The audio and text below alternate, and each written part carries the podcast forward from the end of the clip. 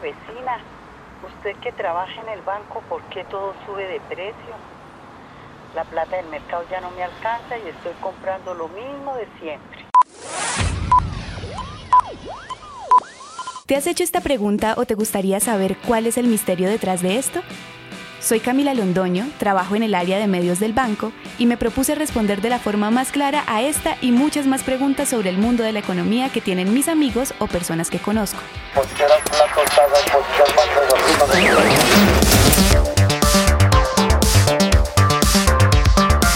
Bienvenidos a Economía de a pie, un podcast de Bancolombia para entender de forma simple conceptos financieros y económicos que escuchamos a diario, pero que a la final casi nunca entendemos.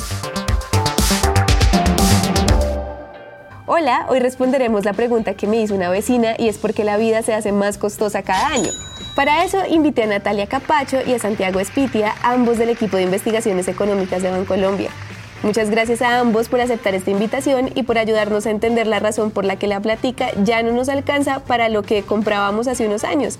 ¿Cómo están? Hola Cami, muchas gracias por esta invitación. Estoy muy feliz de estar en este espacio con ustedes. Hola Cami, muchas gracias por esta invitación. No, muchísimas gracias a ustedes dos por sacarle el tiempo entre sus agendas tan apretadas esta charla.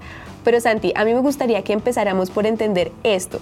Y es por qué los productos y los servicios que compramos suben de precio cada año en lugar de bajar o por lo menos de mantenerse. Bueno, Cami, vale la pena empezar por mencionar que eso que es que los precios suban, que los alimentos cuesten más, que la, la ropa cueste más, se llama inflación y básicamente tiene tres cosas que es importante eh, tener en cuenta al respecto. La primera es que es algo necesario.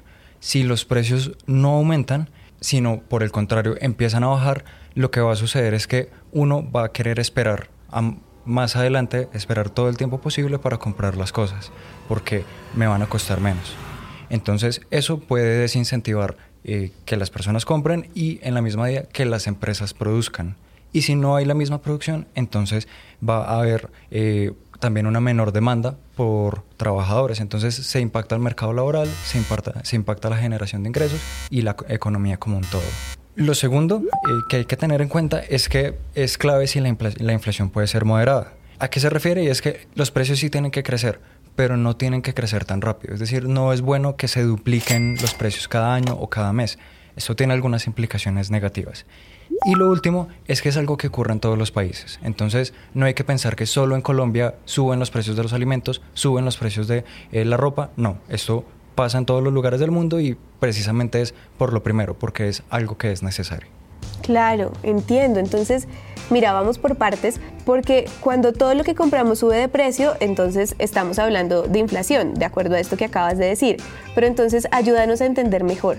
¿De qué se trata específicamente la inflación? Cuándo se da y sobre qué productos aplica. Al respecto, pues es valioso traer a colación solo por un momento la definición del libro de la inflación. El fenómeno de incremento generalizado y sostenido de los precios de los bienes y servicios en un territorio y durante un periodo. Esto suena un poco ladrilludo, pero podemos desmenuzarlo parte por parte. Lo primero es que dice que es un aumento generalizado.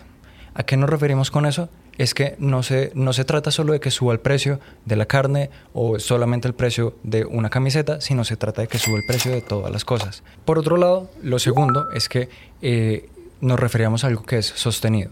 ¿Qué implica esto? Que, que, no es un incremento de, digamos, hoy un almuerzo o una tanqueada del carro, un galón de gasolina me puede costar 9 mil, que suba por unos días a 9.500 por cualquier razón y que a la siguiente semana vuelva a estar en 9000. Eso no es inflación.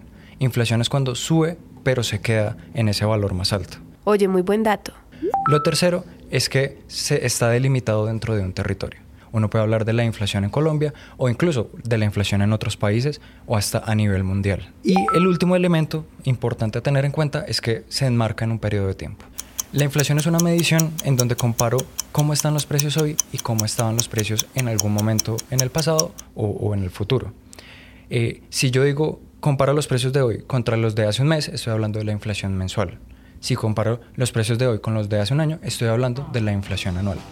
Entonces, anti generalizada, sostenida, enmarcada en un periodo de tiempo y la cuarta se me acaba de escapar. ¿Cuál era? Territorio. Territorio. El territorio también es súper importante. Muchas gracias por explicarnos esto.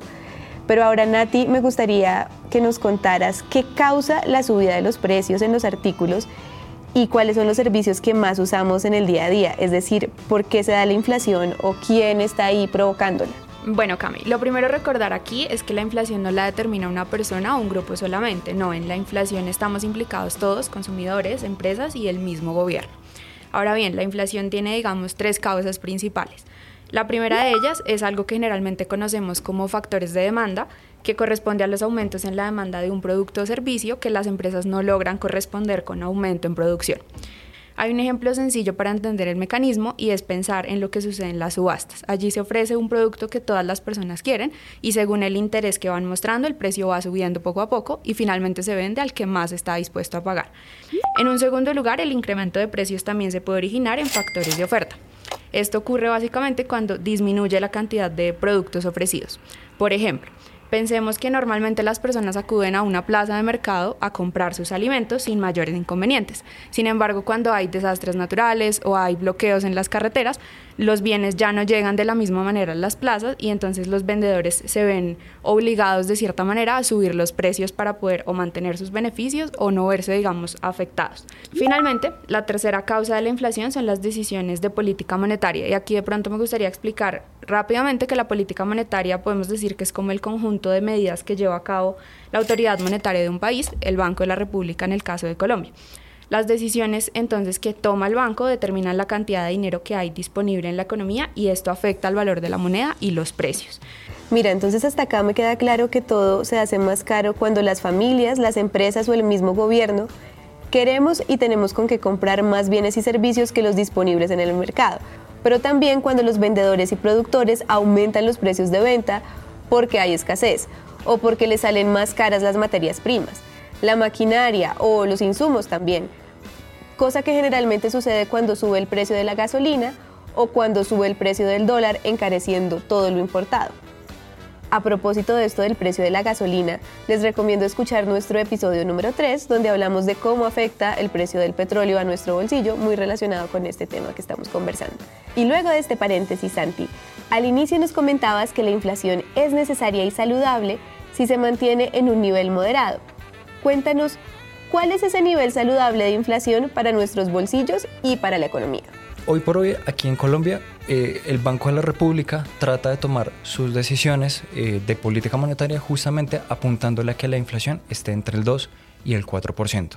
Digamos que si queremos un, rango un poco más amplio que si la inflación ya se sale de ahí pueda empezar a indicar algunas cosas que puedan ser preocupantes, podría ser cuando baja del 1% o cuando sube del 10%. ¿Qué pasa si la inflación sube del 10? Es decir, si ya es muy alta.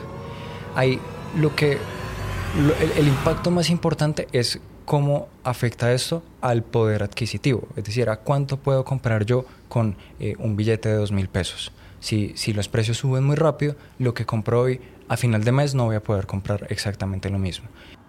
Claro, total.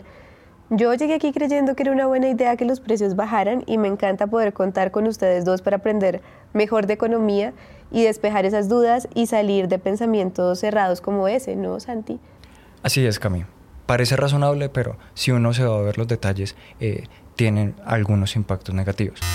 Es por eso que yo considero que son muy valiosos los espacios como este podcast que nos pueden ayudar a entre todos aprender eh, un poco más de cómo funciona nuestra economía y de esos conceptos de lo que muchas veces hablamos que parecen tan lejanos, en realidad sí aterrizan a los casos de cada uno de nosotros. Santi, pues muchas gracias por la aclaración. La clave es entonces el crecimiento moderado de los precios, porque esto es lo más beneficioso para todos.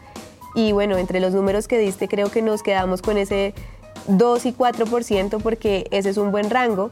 Pero Nati, ¿cómo se podría controlar la inflación para que no baje o suba de estos niveles que decía Santi y quién lo hace?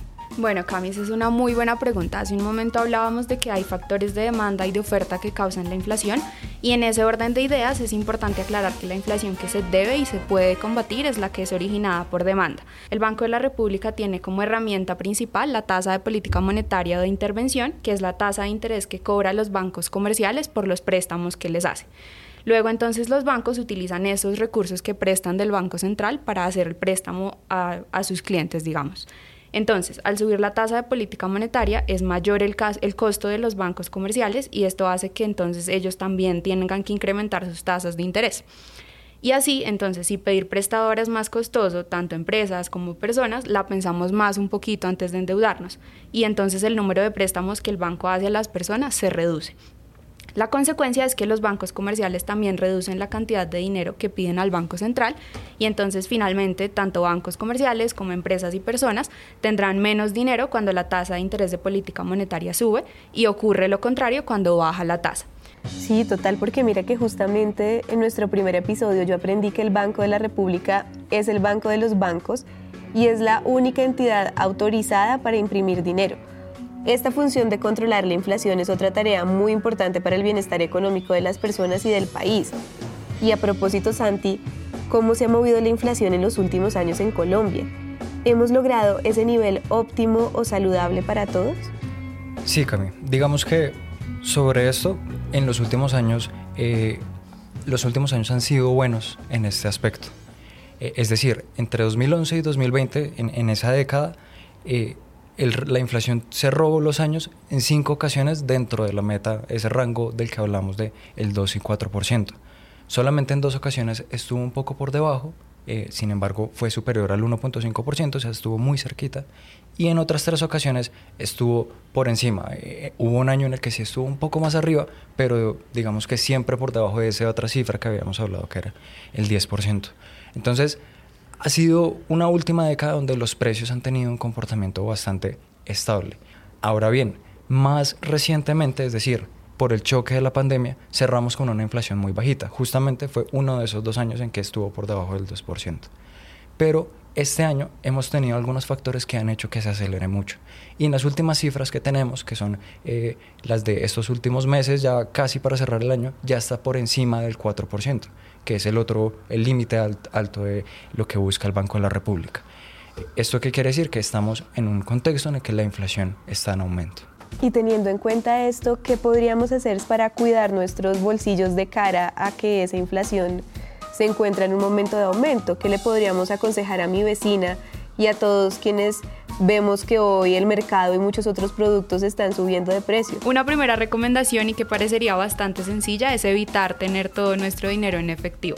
Y es que si bien puede ser necesario un medio de pago que sea líquido, es decir, del que podamos disponer fácilmente, y claramente el efectivo sería la primera opción, la cantidad que debemos de tener de esta forma debería ser realmente solo lo que necesitamos para nuestros gastos del día a día. ¿Por qué? Bueno, es justamente lo que estábamos hablando en este podcast y es por la inflación.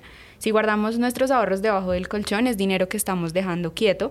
Como venimos hablando, los precios suelen subir. Entonces la inflación hace que poco a poco se pierda el poder adquisitivo y entonces ese dinero en efectivo irá perdiendo su valor si lo único que hacemos es acumularlo en una cajita debajo de la cama. Si por ejemplo tú guardas 100 mil pesos hoy y en un año vas a utilizarlos, estamos de acuerdo en que todavía tendrás tus 100 mil pesos, ni un peso más ni un peso menos. Sin embargo, lo que sí cambió fue el nivel de precios y entonces con ese mismo dinero no podrás comprar lo mismo que antes. Y entonces, Cami, justamente por eso, y, yo lo mencionaba antes, hay instrumentos para protegerse de la inflación. Esto básicamente lo que implica es recurrir al sistema financiero eh, y colocar los ahorros que tenemos en alguno de estos instrumentos, que pueden ser los CDTs, que pueden ser los fondos de inversión colectiva, un bono o una acción. Lo que pasa con ellos es que suelen tener un rendimiento, eh, es decir, ganan valor.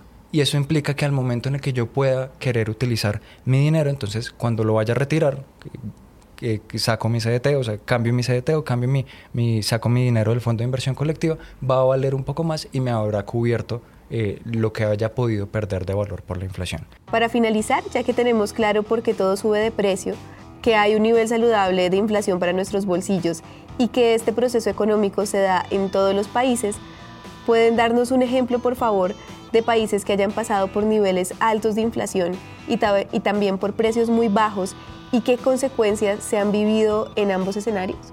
Bueno, Cami, cuando ya hablamos de niveles muy altos de inflación, nos estamos refiriendo a lo que se conoce como hiperinflación y es cuando se da un aumento en el nivel general de precios mayor al 1000% anual. Es decir, el precio de las cosas se multiplica por 11 o más cada año.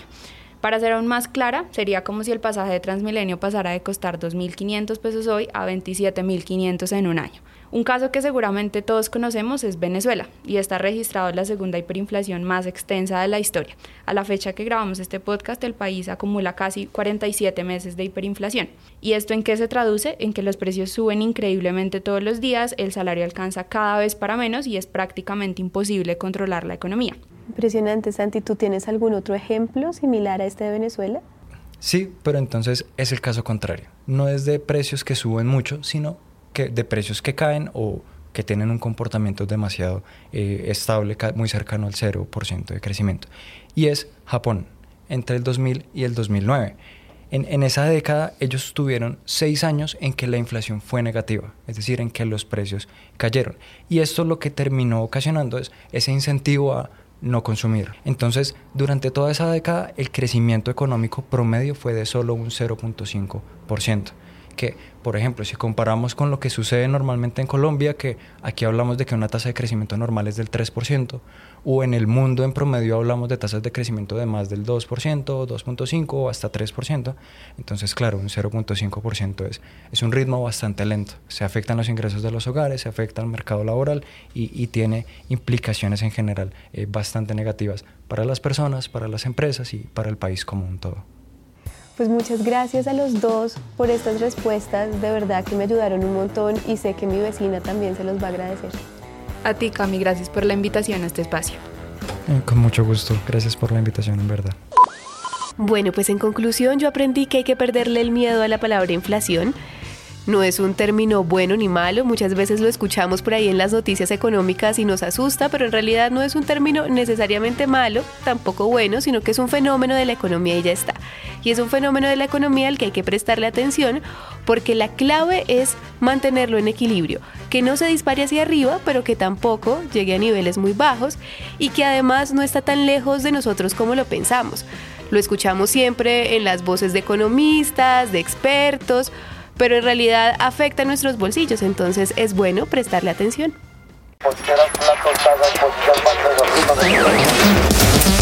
Esto fue Economía de a pie, un podcast de Bancolombia para entender de forma simple conceptos económicos que nos sirven a todos. ¿Conoces a alguien a quien le pueda interesar este tema?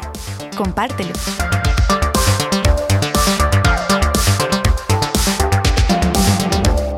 Y si quieres seguir conociendo más sobre el mundo económico, nos escuchamos en el próximo episodio.